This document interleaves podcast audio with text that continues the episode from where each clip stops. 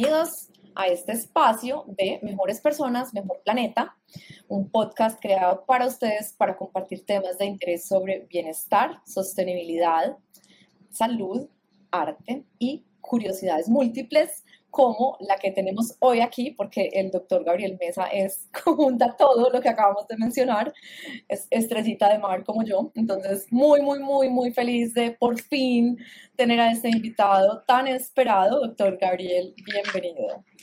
Sarita, muchas gracias. Una, me encanta hacer una curiosidad múltiple. Eh, esa es una característica. Eh, algunos lo, habrían llamado déficit de atención en mi infancia, siquiera nunca me medicaron, pienso yo, porque realmente creo que eh, que finalmente necesitamos, esa es la diversidad de pensamiento, gente que vea el mundo muy enfocado, gente que lo vea disperso, creo que de todo tipo necesitamos y que tenemos que ser muy claros pues, en entender que cada uno tiene su papel en la, en la vida. Totalmente de acuerdo. Yo también siempre digo exactamente lo mismo de mi infancia. Digo que, que siquiera fui una niña con hiperactividad y déficit de atención, sin medicamentos, con, con, mucha hiperactividad, enfocada en mil cosas y aquí vamos y vamos bien. Entonces, me parece genial. Bueno, el doctor, que no lo conocen, es director actualmente del área de academias del cuidado y de la vida en la Universidad EAFIT, que es un área pues que por su mismo título es una maravilla porque reúne muchas de las características del doctor. Eh, aparte de eso, es un médico patólogo con un eh, MBA, pero no MBA, sino ¿cómo es la otra sigla de tu MBA?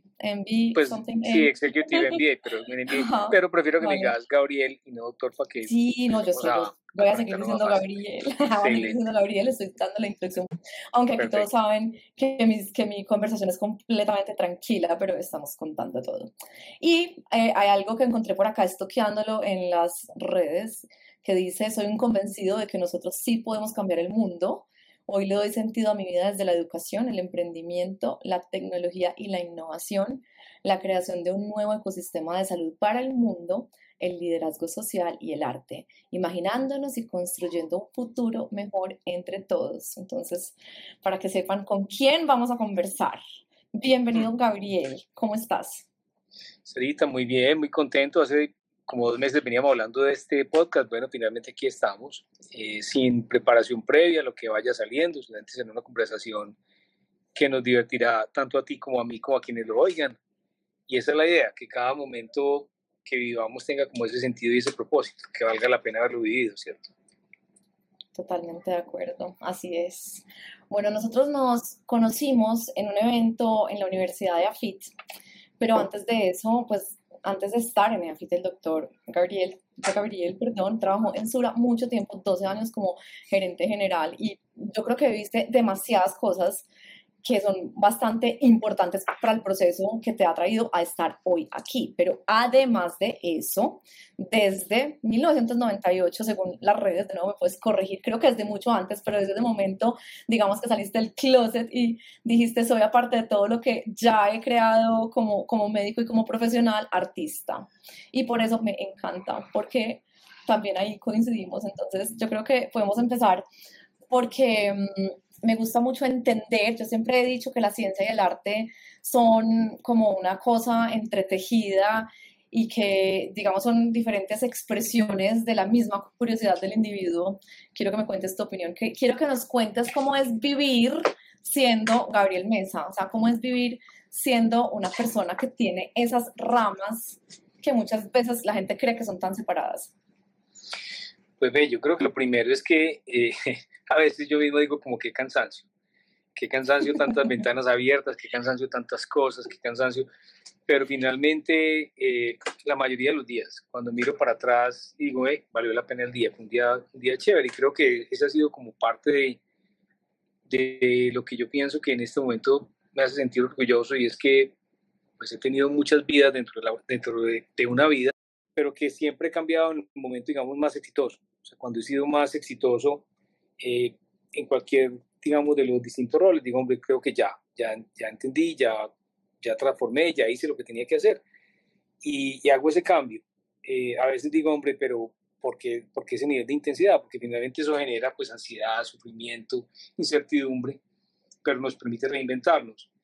En cada, cada momento tiene su, su digamos, eh, regalo cada momento tiene sus niveles de, pues como de entregarle a la vida, pero yo creo que cada uno tiene que, que, encontrar lo que más le gusta. Y finalmente las personas que más les guste la estabilidad, pues tendrán que encontrar dónde se proyectan para los próximos 10 años, quienes les gustan más los retos, pues encontrar cómo cada día, cada día genera un reto distinto.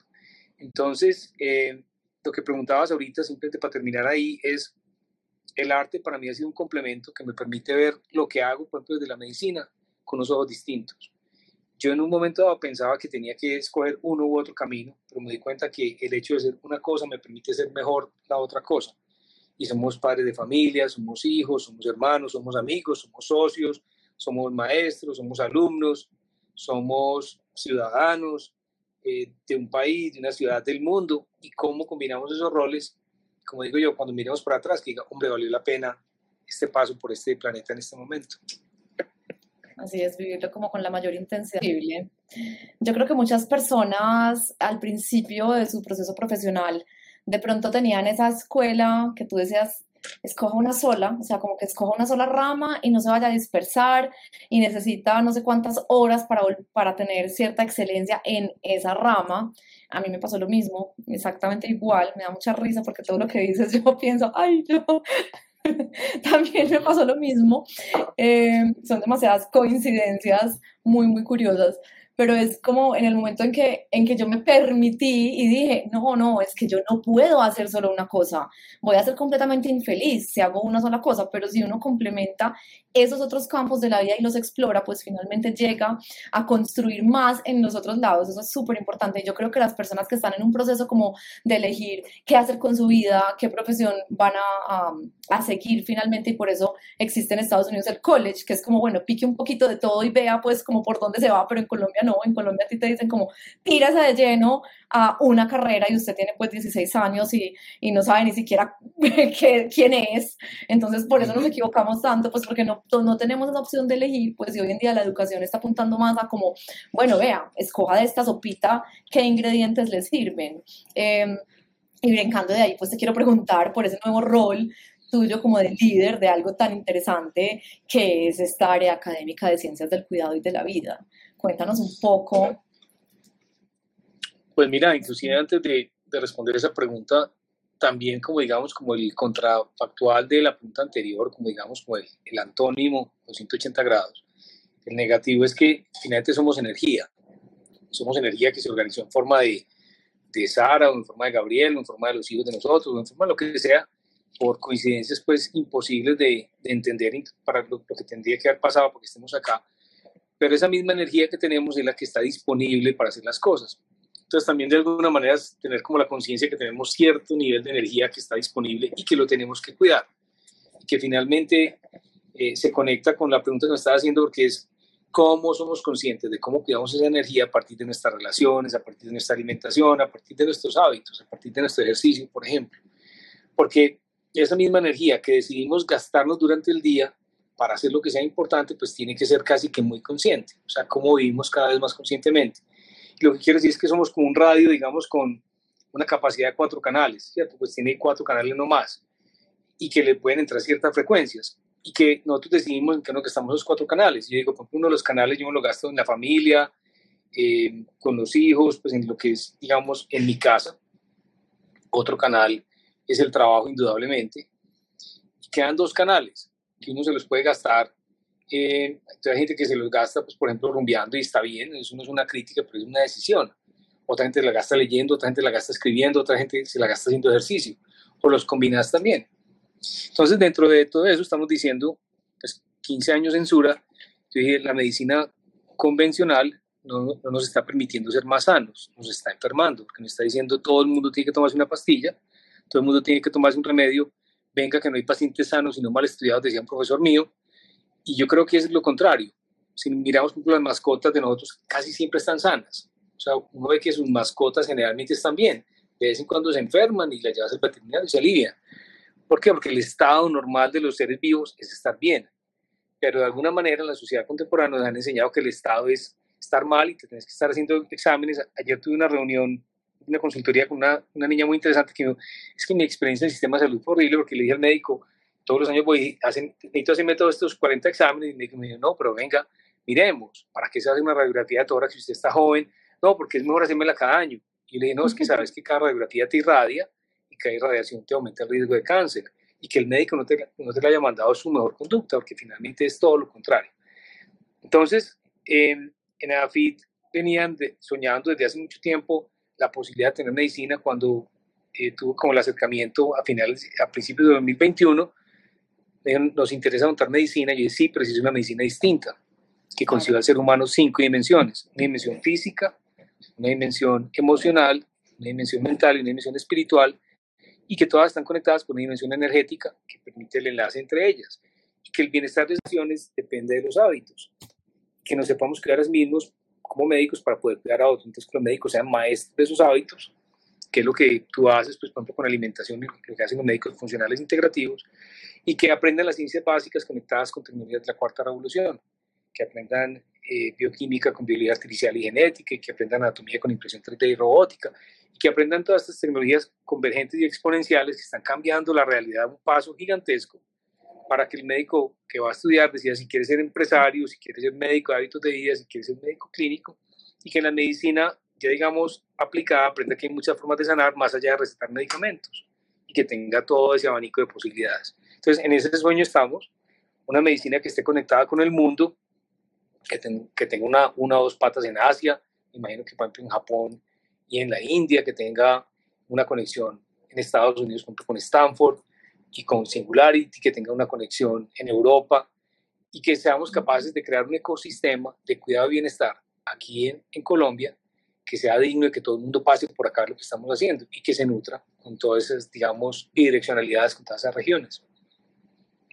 Y yo quiero estar montada porque estamos completamente de acuerdo.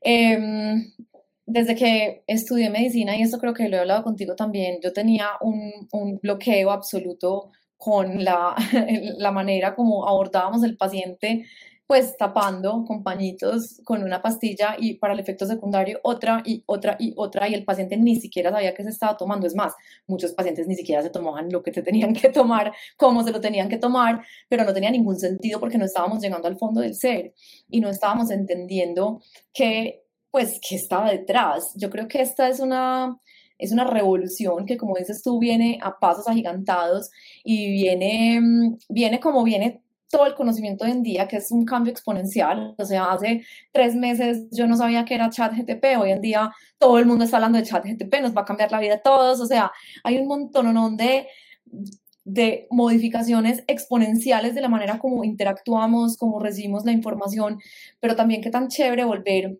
a esos ejes tan supremamente básicos y ancestrales que tú acabas de mencionar, porque finalmente seguimos siendo un organismo completamente primitivo, o sea, nuestras, nuestra biología, nuestra interacción con el mundo sigue siendo un organismo que necesita es exactamente eso, o sea, conectarse, comunidad, alimentos reales, entender la energía, entender los ciclos circadianos. Entonces, qué tan chévere hacer como esa, esa sopa de nuevo entre este crecimiento exponencial tecnológico y supremamente fascinante, pero también puede ser aterrador, con volver al centro y volver a la raíz y volver a anclarnos en, en, en nuestra ancestralidad de alguna manera. A mí me tiene súper motivada y emocionada poder vivir, que me toque, que me toque viva una medicina tan distinta, tan distinta a la que agradezco mucho, me educó, pero que hoy en día vale la pena mirar desde otros ángulos. Eh, este proyecto en este momento, pues cuéntanos un poco, o sea, como en qué van, que se puede, se puede saber o no, en qué van, qué le podemos contar a la gente para que se vayan interesando y empapando entonces, eh, como respondo primero esa pregunta y después me, devuelvo un poquito, pues como todos esos proyectos necesita como toda la construcción del pensum, de cómo se van a articular, de cómo vamos a ser capaces de entender al ser humano. Digo que los estudiantes de medicina tienen que ser capaces de maravillarse del milagro de la vida, o sea, y que tiene que ser un privilegio estudiar medicina, que tiene que ser una cosa maravillosa, que digas que, wow, estoy entendiendo eh, cómo la información se se empaca en el DNA y cómo se transmite de generación en generación y, cómo se multiplican las especies y cómo nació, cómo se originó la vida y todo lo que sabemos. Y debería ser un privilegio estudiar medicina, debería ser como un, como casi eh, como que un orgasmo intelectual de cinco o seis años, ¿cierto? Permanente, así debería ser. Eh, construir eso es, es, complejo, pero vamos bien, vamos con esa concepción bastante estructurada, pues de entender la medicina como ese proceso que nos permite pues, cuidar la vida y sanar desde un conocimiento profundo de todas esas estructuras y toda esa ciencia que ya hoy pues es tan vasta. Y eso tiene que pasar por los procesos de aplicación en los ministerios de salud y educación, está en ese proceso. Eso es un proceso que toma un tiempo. Eh, es impredecible cuánto tiempo puede tomar. Pues uno pensaría que, ¿cierto? De, uno pues a, cuatro años, pero esperando pues que sea menos que más, con todo lo que hay que hacer pues, muy diligentemente. Digamos que estamos en ese, en ese momento donde creemos que también tenemos que crear un ecosistema de región, donde cómo somos capaces de alimentar lo que pasa en esta región, que es tan importante. Yo pienso que la medicina en Colombia es muy buena, es increíblemente buena desde el punto de vista técnico. Yo me formé en patología en la Universidad de Boston, conozco el sistema americano y creo que realmente eh, en los momentos que he tenido en la vida, pues he dicho, alguien le digo, trates en Medellín que le va mejor. Y realmente lo, lo creo así así de profundamente. O sea, alguien con una enfermedad grave, yo le digo, si es posible, trátese aquí, si usted de aquí, porque le va a ir mejor que si se va para, para otra parte. Y no es un regionalismo, sino que es viendo realmente la, la ciencia. Y yo creo que, que entonces es eh, cómo somos capaces de, de, sumar como región algo que, que precisamente por unas características que hemos tenido, digamos acá, yo creo que la historia de Colombia ha sido una historia dura, pero que nos tiene que hacer sentir orgullosos de dónde venimos y todo lo que hemos avanzado que hemos logrado, por ejemplo, en el sistema de salud en estos 30 años es increíble, pero además la resiliencia, lo que pasó en Medellín, la misma historia de Medellín también nos tiene que hacer sentir orgullosos. Tú eres bastante joven, Sara, a mí me tocó pues una Medellín más distinta en el, yo salí del colegio en el 84 y era una Medellín en la, época de la universidad y demás, de las bombas, de los ataques terroristas, eh, de las masacres, bastante dura, digamos, donde se pensaba que había una ciudad y un país fallido y que fuimos capaces de pasar esa página. Y yo creo que eso, mirar en positivo, es absolutamente potente. Y eso es lo que nosotros tenemos que ofrecer al mundo y tenemos que ser capaces de convertirlo, juntado con estas tecnologías exponenciales, en posibilidades.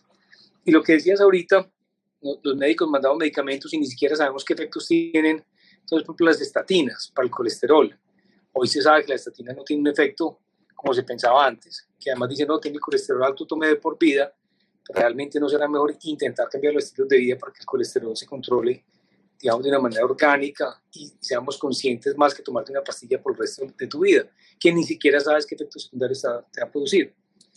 Y aquí, de hecho, yo tengo un secreto que te voy a confesar aquí públicamente, y es que yo tengo un mal vicio, y es que a mí me da por entrevistar a los entrevistadores. Entonces, te voy a hacer una entrevista, una entrevista y es, yo, yo, quiero saber, Sarita, por qué mm, vos sos radióloga, podrías ganarte tu vida leyendo eh, estudios pues, de radiología sin problema, desde tu casa, con la telemedicina, ¿cierto? ¿Por qué te pones en todas estas cosas de hacer un podcast, de hacer un libro, de estudiar medicina pues, eh, funcional, integrativa y todas estas cosas de alimentación? ¿por qué todas esas cosas? Pero empecemos, ¿por qué, ¿por qué estás haciendo un podcast?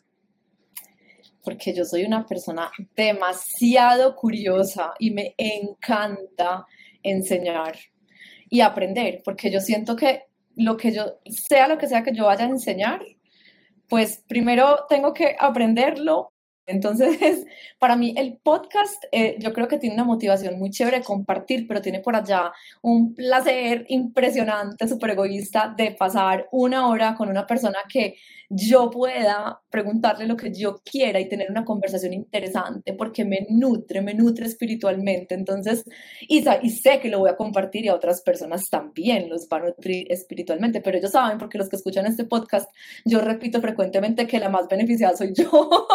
o sea, que es un acto, es un acto egoísta de poder pasar un, un espacio súper chévere porque cuando tienes tú hoy en día una hora con una persona sin que suene el celular, sin que llegue alguien, sin que te abran la puerta, sin que te interrumpan. O sea, esto es como un placer de la vida que ojalá todo el mundo pudiera tener. O sea, ojalá todo el mundo pudiera decir, me siento a tener una conversación chévere y constructiva con alguien.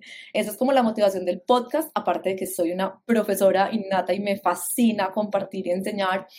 Y en lo de la radiología, pues yo sigo siendo radióloga, em, sigo siendo neuroradióloga, pero, pero pues porque soy absolutamente curiosa, y hiperactiva y me encanta entender yo sí soy una enamorada y apasionada por el cuerpo humano, me sorprende todos los días estar viva, me produce, no te imaginas, o sea, fascinación en todas sus facetas, desde porque, porque estoy hablando, cómo funciona mi mente, nunca me canso, o sea, se abre una puerta y lo que me da es como un desasosiego porque apenas abro una puerta, llegué a un salón con 28 mil puertas más, entonces soy como, ¿por cuál sigo? Y termino de estudiar una cosa y ya estoy empezando la otra y termino de escribir un libro y ya tengo tres en la mente, o sea, yo soy completamente hiperactiva, entonces para mi mente funciona tener muchos proyectos que siquiera la vida me ha dejado entrelazarlos hoy en este concepto que estoy feliz de co-crear pues contigo y con el resto de las personas que todo el tiempo comparto y con los pacientes y con las personas que van a los talleres. Es como un aprendizaje constante delicioso. Entonces esa es la motivación. ¿Quién fue tu primer invitado? Eh, Piti, Piti Parra. Ah, Piti. Sí, Piti. sí. Gran maestro. Súper. Perfecto. Gracias. Una, una persona maravillosa. Te seguiré entrevistando en el curso de nuestra conversación. Me parece genial, me parece genial. Me das, me das una, un respiro para pensar mi siguiente pregunta. Mentiras que no. Yo, bueno, tú sabes que a mí me produce demasiada fascinación ese enlace, como ahorita lo, lo, lo, mencioné un poco, del arte y el médico. Y ahorita hablaste del conflicto que vivimos en nuestro país, que vivimos en nuestra ciudad.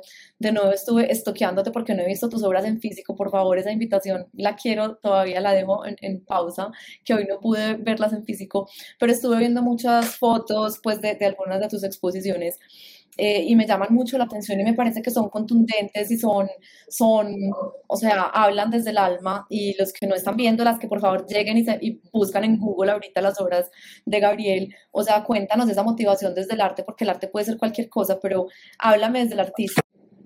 Pues mira, para mí es un proceso también como de búsqueda y entender por qué tenía como esa necesidad.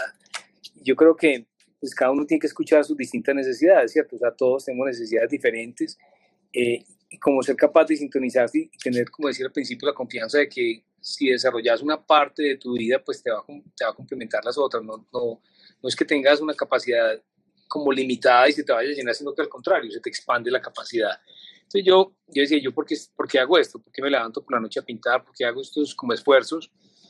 Y en algún momento llegué a la conclusión de que parte de lo que yo necesito hacer es expresar lo que con palabras no soy capaz de expresar lo que necesito eh, casi que desahogar y expresar con, eh, con imágenes. Alguna vez, pues alguien que quiero mucho, que se murió ya hace unos años, Alberto Sierra, cuando fue a mi casa me dijo, su obra parece muy bonita, y es muy bonita, y parece como muy, em, como suave, pero es muy dura, es absolutamente dura porque son imágenes que tienen que ver con la, con la guerra, con la violencia, pero que no se refieren a ella directamente, sino que en el fondo están contando una historia que todos necesitamos contar. Entonces hay unos que ni saben cantar, otros que saben escribir, otros que saben bailar, pero es como cada uno encuentra esas formas de, de mirarlo. Y también lo hablaba esta mañana, de hecho, con mi esposa, pues todos tenemos niveles de sensibilidad distintos. Hay un libro que se llama El peligro de estar cuerda. Ay, sí, ya me encanta, sí. Ese libro es increíble y, y, ahí Rosa Montero habla de las, de las paz, de las personas altamente sensibles. Ajá. Eh, esas personas altamente sensibles precisamente pues tienen una, una, capacidad de entender el mundo distinto. Quizás más adelante vamos a ver que si tienen que ver con déficit de atención o no, si tienen que ver con eh, signos del zodiaco, no tengo ni idea con qué tendrán que ver. Pero yo claramente soy una persona altamente sensible y saberlo quiere decir que me hace más propenso a sufrir por cosas que mucha gente no sufre. Pero también es cómo soy capaz de precisamente conocerme a mí mismo y dejar de sufrir por cosas que, que quizás necesitan cuidarme a mí mismo, porque si yo no me cuido a mí mismo, pues no puedo cuidar a otros. Entonces también como creo que parte del arte mío tiene que ver con esa expresión y creo que muchos médicos son personas altamente sensibles y eso pues seguramente tú que también eres artista, también para que nos cuentes por qué haces arte, eh, seguramente también es una persona altamente sensible. Soy, lo soy. De hecho, imagínate que ese libro me lo regaló mi mejor amiga con una nota que decía, te vi pintada en cada frase. y este libro me ayudó a entender mejor, pues, cómo eres o algo así. Hace poquito leí, pues, vi la notica y dije, me muero de la risa porque tal cual, eres en el tipo 4, re 4, obviamente, como yo, ¿cierto? Enneagrama. Sí. Un ultra mega 4. Tipo 2. Yo soy tipo 2. Pienso, ¿no? No. Bueno. Estudiar, estudiar el 4, a ver, yo, todavía no he hecho el camino del viajero, tengo pendiente esa tarea y demás. No, mentiras, hombre, pues nada, el, el único que sabe que, que, ese es uno, pero el 4 se centra en el 2, bueno, yo no soy experta en enneagrama, pero mis amigas sí, y las conversaciones son charrísimas porque parte de lo que tú dices de reconocerse como una persona altamente sensible y dejar de sufrir por serlo, sino más bien utilizarlo como una, pues como una manera de expresarse o como también uno saber que si está siendo altamente sensible, pues es parte de su de su esencia y de su belleza y no tiene por qué estar todo el tiempo en crisis, sino ser capaz de modularlo. Eh, pues esa herramienta del enneagrama, cuando mis amigas me identificaron como cuatro y me pasaron la, lo que yo tenía que y obviamente yo entré en, entré en crisis y me, y me, dio pataleta porque pues yo soy cuatro. Entonces cuando lo leas te vas a reír mucho y de pronto te vas a identificar como tal, pero ahí me contarás. Y los que no han leído el Enneagrama, pues hay un libro súper chévere que se llama Encantado de conocerme de Borja Vilaseca, que es como de los que lo explican, a mí es el que más me gusta y es donde más aprendí a través de esa herramienta a reírme de lo que me generaba angustia en la vida, entonces es súper chévere. Eh, pues Borja, Borja Vilaseca acaba de sacar otro libro, presidente, lo sacó hace 15 días, un mes, que es como la continuación, él dice como, como 15 años después de Encantado de Conocerme. Ah, qué tan eh, chévere, no lo yo lo compré, pero no, lo he leído, voy a buscar el título y ahorita te lo digo para que lo tengan ahí presente. Pero leeré Encantado de Conocerme que no lo he leído. Es súper chévere. Y te cuento si soy dos o cuatro. Perfecto. Puede ser un 2 que se, un 4 que se te centra en el 2 y te centras en el 1. No, tú eres demasiado 4. Después hablamos. Vamos a ver si, si tengo razón o no.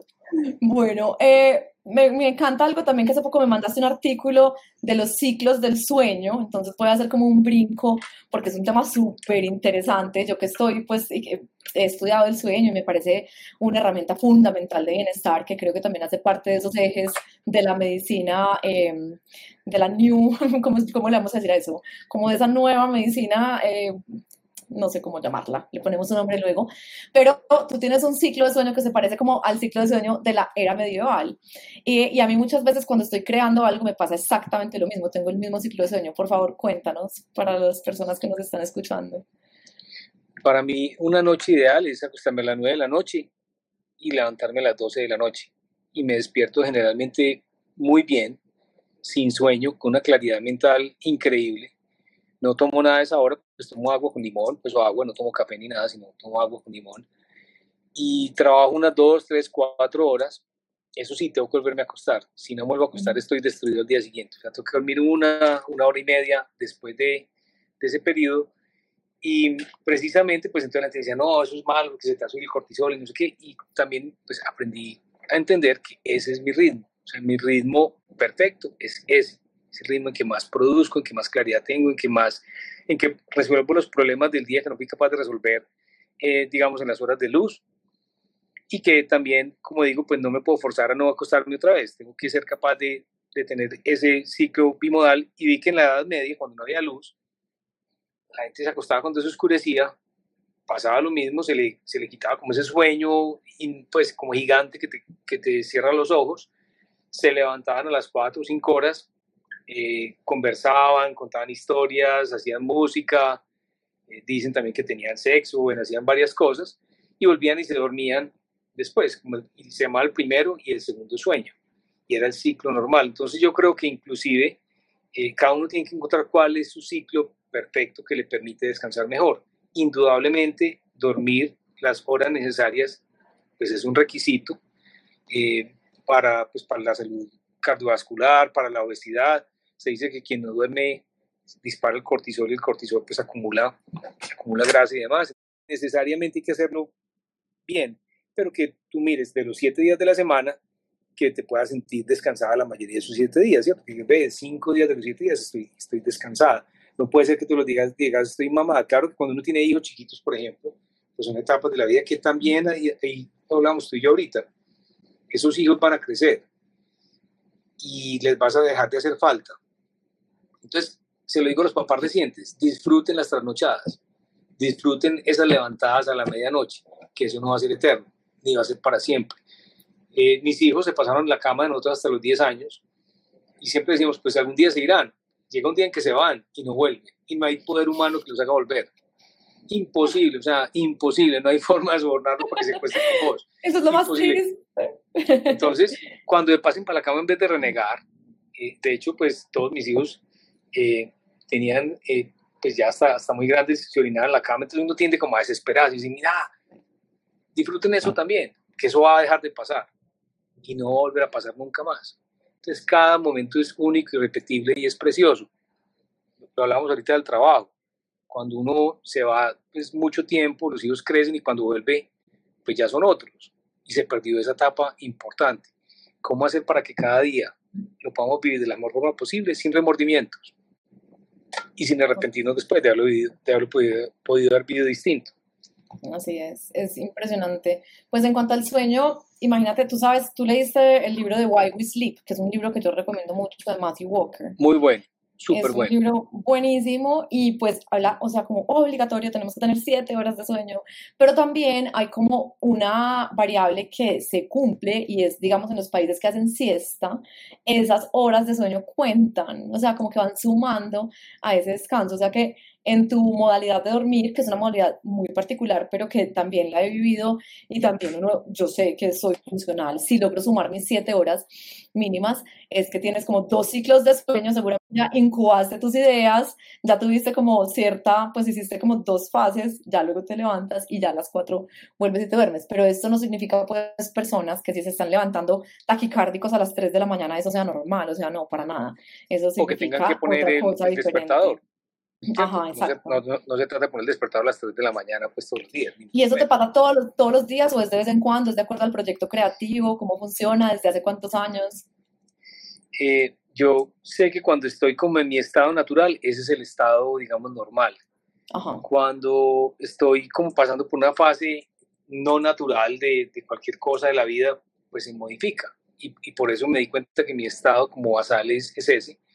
Eh, por ejemplo, pues ahora he estado, digamos, acostándome más tarde y no me levanto en la, en la noche, pero, pero lo extraño. Entonces, es volverme a acostar como a las 9 de la noche para poderme levantar a las 12. Yo tengo una teoría propia que, que, es inventada y es como yo me imagino, es que uno tiene como una botellita eh, en, en, en, la cabeza que se va llenando de una sustancia que produce sueño. Entonces, cuando no dormís, se te va llenando hasta que toca el taponcito y cuando toca el taponcito te dormís. Por eso cuando uno se acuesta, se duerme porque, porque la sustancia llega al taponcito. Y cuando uno acumula mucho sueño, entonces se va el nivel. Por eso, cuando uno hace siesta, pues se va bajando el nivel. Entonces, finalmente es como mantenerse ese nivel como cumulativo en el tiempo de, de esa sustancia que te permite dormirte parado o no. Si uno está descansado, pues no se duerme parado. Si está mamado, se duerme parado. Esa es la adenosina, la que bloquea la cafeína, tal cual. Pues, ah, tal cual. Eh, Ahí está, ahí está tu, tu, tarrito lleno de adenosina, tal cual. Además que esa hora, esa hora es una hora como de la musa creativa. Había por ahí otro libro muy chévere de Liz Gilbert que se llamaba como, ay hombre, se me olvida el nombre en español, como Magic. ¿Dónde está? A ver si lo Yo lo busco aquí mientras hablas, dale.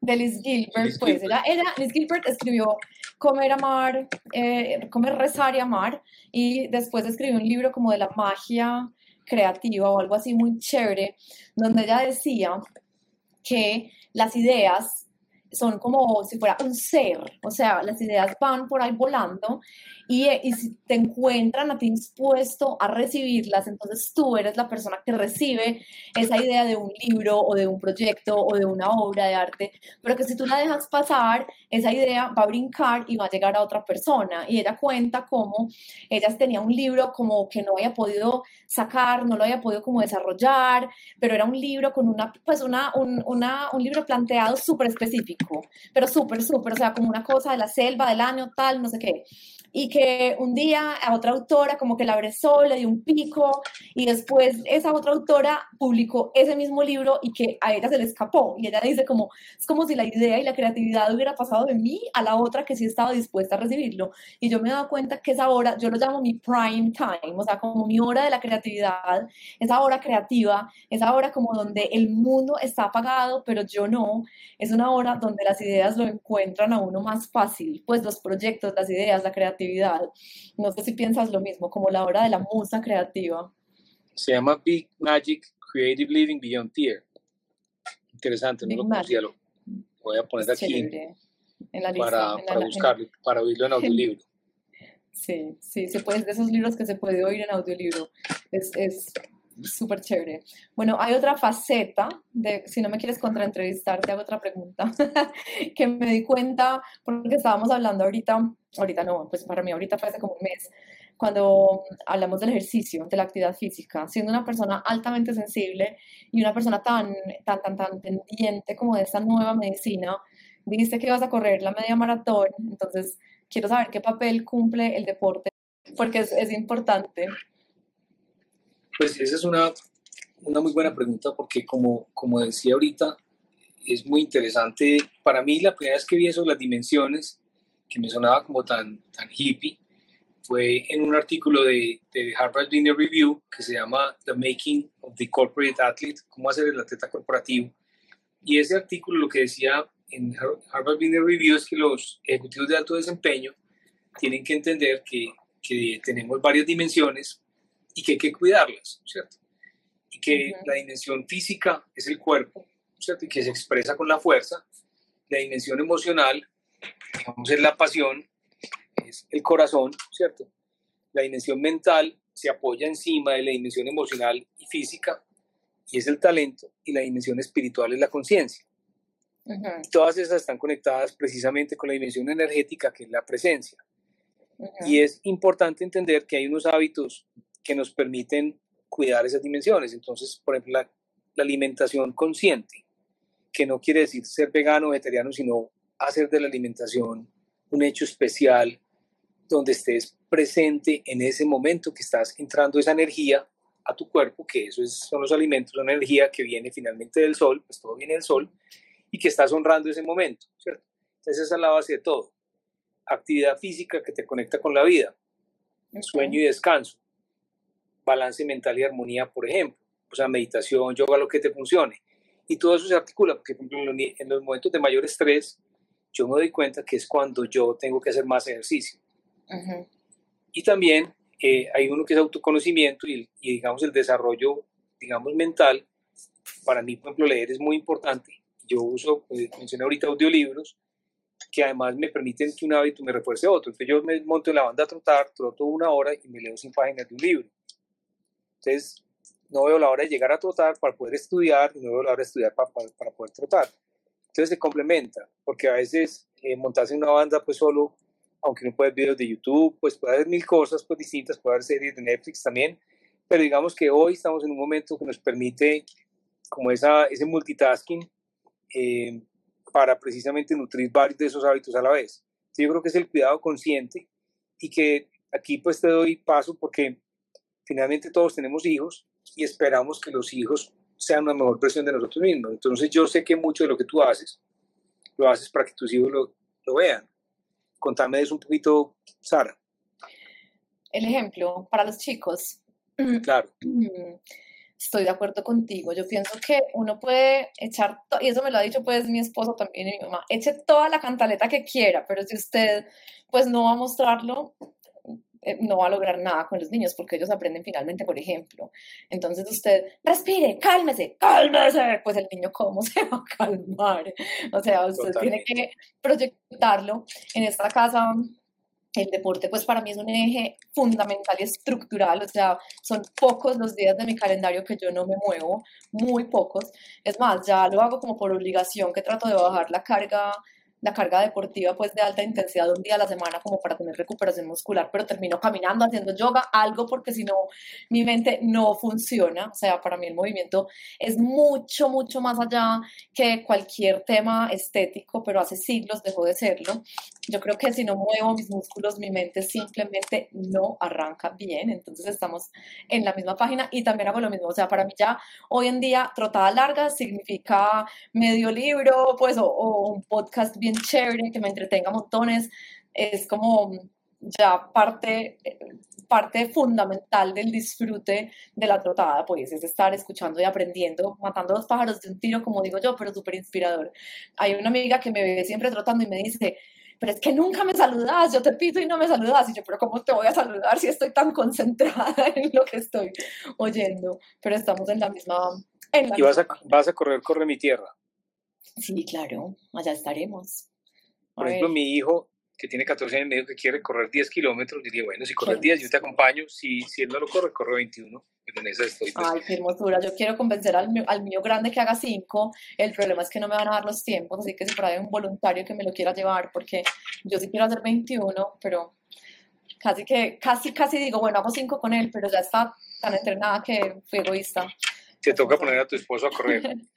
y va a ser 21 conmigo, entonces ah, el pobre chiqui, el pobre chiqui estamos esperando a ver si la tía lo lleva, pero total, y me sueño el momento, y también los motivo de esa manera, pues les digo como, venga, eh, vamos a hacer juntos una montada en bicicleta, vamos a juntos hacer, cuando estén grandes, hacemos tal plan, vamos a preparándolos mentalmente para que podamos tener esos espacios. Mi papá fue quien me enseñó a trotar, o sea, era mi momento con mi papá, y y hablábamos, conversábamos toda la trotada y me contaba historias y me hablaba de esos temas y yo le hablaba de mis temas y pues ahí estamos mi hermana y yo totalmente enganchadas con el ejercicio gracias a él, así que yo creo que es un legado muy, muy, muy interesante. ¿Tu papá está vivo, Sara? Sí, mi papá es arquitecto. ¿Y, trota todavía? Eh, trota muy poquito porque ya le está doliendo mucho la región lumbar, pero sigue haciendo ejercicio todos los días de su vida. Entonces es impresionante. No te puedes imaginar, mi papá, pues tú le ves el cuerpo y dices, yo no puedo creer que este señor pues tenga la edad que tiene porque es... Y es una disciplina muy, muy, muy bacana que, que nos ha inculcado. Yo creo que es un buen legado, una muy buena herencia. Qué maravilla. Es una maravilla quiero hacer una pregunta así cambiando de bando antes de que se me acabe mi espacio porque quiero preguntarte, sé que son muchos, pero quiero preguntarte desde el punto de vista laboral, ¿cuál ha sido un reto así gigante con todos estos... El reto más grande fue ser gerente de EPS Sura, indudablemente. Em, yo pues llegué, digamos, y tuve la fortuna de, de volverme gerente general en un momento muy difícil, y cuando uno está en un momento tan difícil, pues como que dice, pues finalmente estamos tan, tan llevados, pues que, que no hay forma sino de, acabarse o, de salir adelante. Y en ese momento, estamos hablando del 2008, yo me reuní con el equipo de Sured y aquí solo hay dos opciones. Una es eh, hacer lo que muchos harían, que es negar servicios para controlar el costo. No podemos hacer eso ni ética ni moralmente. Entonces yo les propongo que eliminemos trámites, entreguemos todo lo que los clientes necesitan lo más rápidamente posible y si en dos meses estamos quebrados, pues levantamos la mano y decimos, esta compañía no funciona, no se puede hacer. Para sorpresa nuestra, mientras más trámites eliminamos, más rentables éramos. Mientras más rápido le entregamos a los pacientes lo que necesitaban, más, más em, bien nos iba financieramente. Ahí entendí que la única forma de hacer las cosas bien en salud es precisamente eh, poniendo al paciente en el centro y entregándole lo que necesita. Hoy vemos que las EPS buenas en Colombia son las que han entendido eso, que la forma de ser sostenibles. Y hay un libro que se llama Compassionomics, que es un libro muy potente, y ese libro lo que dice es que los sistemas de salud que son rentables son los que son más compasivos. Ese libro es fundamental. Por ejemplo, para la carrera de medicina tiene que ser texto obligado. y es un libro... Es un libro de dos médicos, digamos, hardcore médicos gringos, pues cirujanos cardiovasculares y demás, que uno, un hijo le pregunta eh, una pregunta parecida al papá, así como lo que me quedas de como cuál es, lo más importante de tu vida, el papá se pone como a pensar y terminan escribiendo este libro y es básicamente como el, caso que muestra que los sistemas eh, para ser rentables tienen que ser compasivos y que siendo compasivos permiten tener buenos resultados económicos. En este momento que estamos hablando de reforma a la salud, la única forma es poniendo al paciente en el centro, cuidando al paciente para que tenga los mejores resultados posibles. Te doy datos, Sarita, cáncer de seno estadio 1 vale 30 millones de pesos, estadio 3 vale 350 y estadio 4 vale 500 millones. Pero estadio 1 están vivas el 95% en 5 años, estadio 3 están vivas el 72% y estadio 4 están vivas solamente el 20%. O sea, además de que vale 50 veces más, se mueren 4 de cada 5. Entonces, por eso es que sí sale buen negocio para todos cuidarnos, cuidar las personas y por eso la medicina convencional tiene un papel importante también. No quiere decir que todo se va a volver esta medicina, digamos, más eh, integrativa, sino que va a tener un papel pues también importante entender que la medicina convencional tiene unos logros gigantescos que nos han permitido precisamente que la expectativa de vida pues pase de 30 años para allá en la, eh, en la época pues del cromañón a los 74, 76 años, inclusive 90 pues en Japón. Espectacular y de acuerdo contigo, ya yo de pronto también preguntarte una cosita un poco imprudente, pero en esa estructura de la medicina, como la llama Peter Attia, 2.0, que es la medicina actual, tú, ya que estás parado en una medicina más 3.0, que es la medicina como mucho más desde la prevención, mucho más integrativa, ¿cómo es ese conflicto interno para el gerente general de Sura sabiendo que estamos viviendo una medicina completamente 2.0? O sea, ¿cómo hacemos como para pues claro, hay que cambiar un montón de comportamientos y no los vamos a poder cambiar inmediatamente. Entonces, en ese momento que tú viviste eso, ¿cómo hiciste como para eh, entenderlo sin colapsar? Porque yo sé que yo sé que ya tenías el conflicto en tu corazón y en tu mente. Pues yo creo que en, en, parte por eso yo sentí que había cumplido mi ciclo en lo que estaba haciendo y que tenía que reinventarme y que tenía que dar la posibilidad de conseguir el ser humano de una manera distinta. Yo de hecho, pues te confieso, Sarita, que yo estoy hablando de medicina 5.0, pero no soy solamente yo, sino que la medicina 1.0, es la medicina que empezó en 1800, con la teoría de, los gérmenes, de la, de la limpieza de las vacunas. Las vacunas son de 1798 con Jenner. Eh, la, pues la, la, sanitation, pues los gérmenes son de Pasteur y de Lister de 1850, ¿cierto? La época de la anestesia. es medicina 1.0. La medicina 2.0 es 100 años después, con los grandes hospitales, el profesionalismo, las especialidades, la industria farmacéutica. De hecho, empiezan en, la década, pues en, el siglo de 1900, pues los antibióticos. Y después la medicina 3.0, 1980, 80 años después, eh, que son los computadores, las imágenes, la medicina basada en evidencia. 40 años después la medicina 4.0, 2020, que es la inteligencia artificial, la medicina de precisión y la telemedicina. Y la medicina 5.0, que me parece lo más interesante, que es la medicina donde convergen todas estas tecnologías, pero donde el paciente tiene que ser el centro, donde precisamente tenemos que empoderar al paciente para que tenga la capacidad de cuidarse a sí mismo y de poder cuidar a su familia. Y yo creo que esa es como la gran diferencia, como la gran revolución que estamos viviendo, es que estamos viviendo un mundo donde cada uno va a ser responsable de cuidarse a sí mismo, donde podemos echar la culpa, es que el médico no me cuidó, pero donde finalmente es que cada uno se tiene que cuidar. La salud depende casi que en un 98% de lo que tú hagas todos los días, no de lo que el médico te mande. Entonces, y ese es un ejercicio que yo hacía con mi equipo en Sur, les decía, ¿de quién depende la salud? Si tenemos que asignar 100 puntos, de las compañías farmacéuticas, de la EPS, del Estado, de los hospitales, de los médicos, de las escuelas, de las compañías productoras de alimentos, eh, o de ti mismo. Y cuando la gente hacía el ejercicio, decía 95%, depende de mí mismo. Así es, total, es empoderar al paciente y eso solo se va a lograr a través de la educación. O sea, nosotros tenemos que educar a las personas con paciencia, con amor, sin guardarles información, porque muchas veces no compartimos todo lo que tenemos que compartir porque no tenemos tiempo, porque las consultas son de 10 minutos. Pues yo me acuerdo con escalofrío, te digo, cuando yo trabajé en urgencias, o sea, yo digo, Dios mío, bendito, ¿qué era esto? Esto no era lo que yo quería entregarle a las personas, pues porque a duras penas me alcanzaba a saber el nombre, la presión arterial, palpar el abdomen, next, pues porque era así, o sea, era una cosa que era totalmente desconectada con el ser y con el conocimiento y con enseñarle, pues me parece maravilloso. Hay un libro que yo recomiendo mucho de Eric Topol que se llama El paciente te verá ahora. Eric Topol tiene libros maravillosos, uno se llama Deep Medicine que es el último, que es como la inteligencia artificial, cómo la, cómo la tecnología hará la medicina más humana nuevamente, o sea, cómo nos va a permitir que el médico se enfoque en lo que es importante y es desarrollar esa conexión y esa empatía con el paciente. Y hay uno que se llama El paciente te verá ahora. Y él dice, y el paciente es el actor más importante del sistema de salud, es a quien más le interesa obtener mejores resultados, es quien tiene más conocimiento sobre su propia salud y muy a menudo ni siquiera es tenido en cuenta en las decisiones sobre su salud, tratamiento y bienestar. Entonces es cómo empoderamos al paciente para que tenga ese papel. Totalmente de acuerdo, estamos en la era del empoderamiento.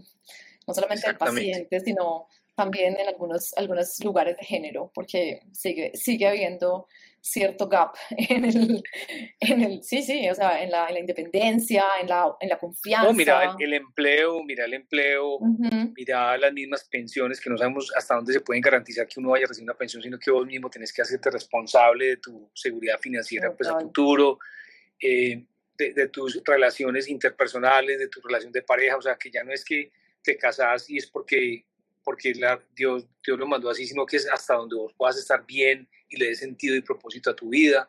Entonces cada uno se tiene que hacer cargo y yo creo que es, es la era de hacernos cargo, que es lo que nos da miedo y es lo que la pandemia nos obligó a hacer, que nos obligó a mirarnos a nosotros mismos, pues a estar con nosotros mismos y quizás a muchos pues no nos gustó la foto que estábamos viendo y por eso nos obligó a cambiar muchas cosas. Así es, la buena noticia es que somos plastilina, o sea, el ser humano es completamente modificable en todo, en todo. O sea, usted cambia hoy un hábito y en un mes es otra persona. Pues de hecho nuestras células todo el tiempo están cambiando y ni siquiera habitamos el mismo cuerpo. Entonces, qué bueno que las personas lo entiendan de esa manera. Pues y ya se habla de la neuroplasticidad y es que también podemos aprender hasta que, decían que el oro viejo no aprende a hablar. Podemos aprender hasta que nos muramos. Decía Leonardo da Vinci cuando tenía para como sesenta y pico años, I'm still learning, todavía estoy aprendiendo y creo que esa es como parte de la clave. Muchas gracias, Ari. Yo, stay hungry, stay foolish. Exactamente. Em, bueno, pues con esta, con esta última pregunta te despides de nuestros queridos oyentes por esta vez, espero que vuelvas. ¿Cómo podemos ser mejores personas para habitar un mejor planeta? Pues yo creo que buscando tener un mayor nivel de conciencia y, y, es eh, no viviendo en automático o no viviendo porque nos digan que así es, creo que es cuestionando y, y una pregunta muy simple empezando por el primer hábito que mencionábamos. Em, ¿Cuántas veces comemos sin hambre? Simplemente porque es la hora de comer y es escuchar el cuerpo y decir, vení, ¿será que sí tengo hambre? ¿Cuántas veces nos compramos una botella de agua por aburrición?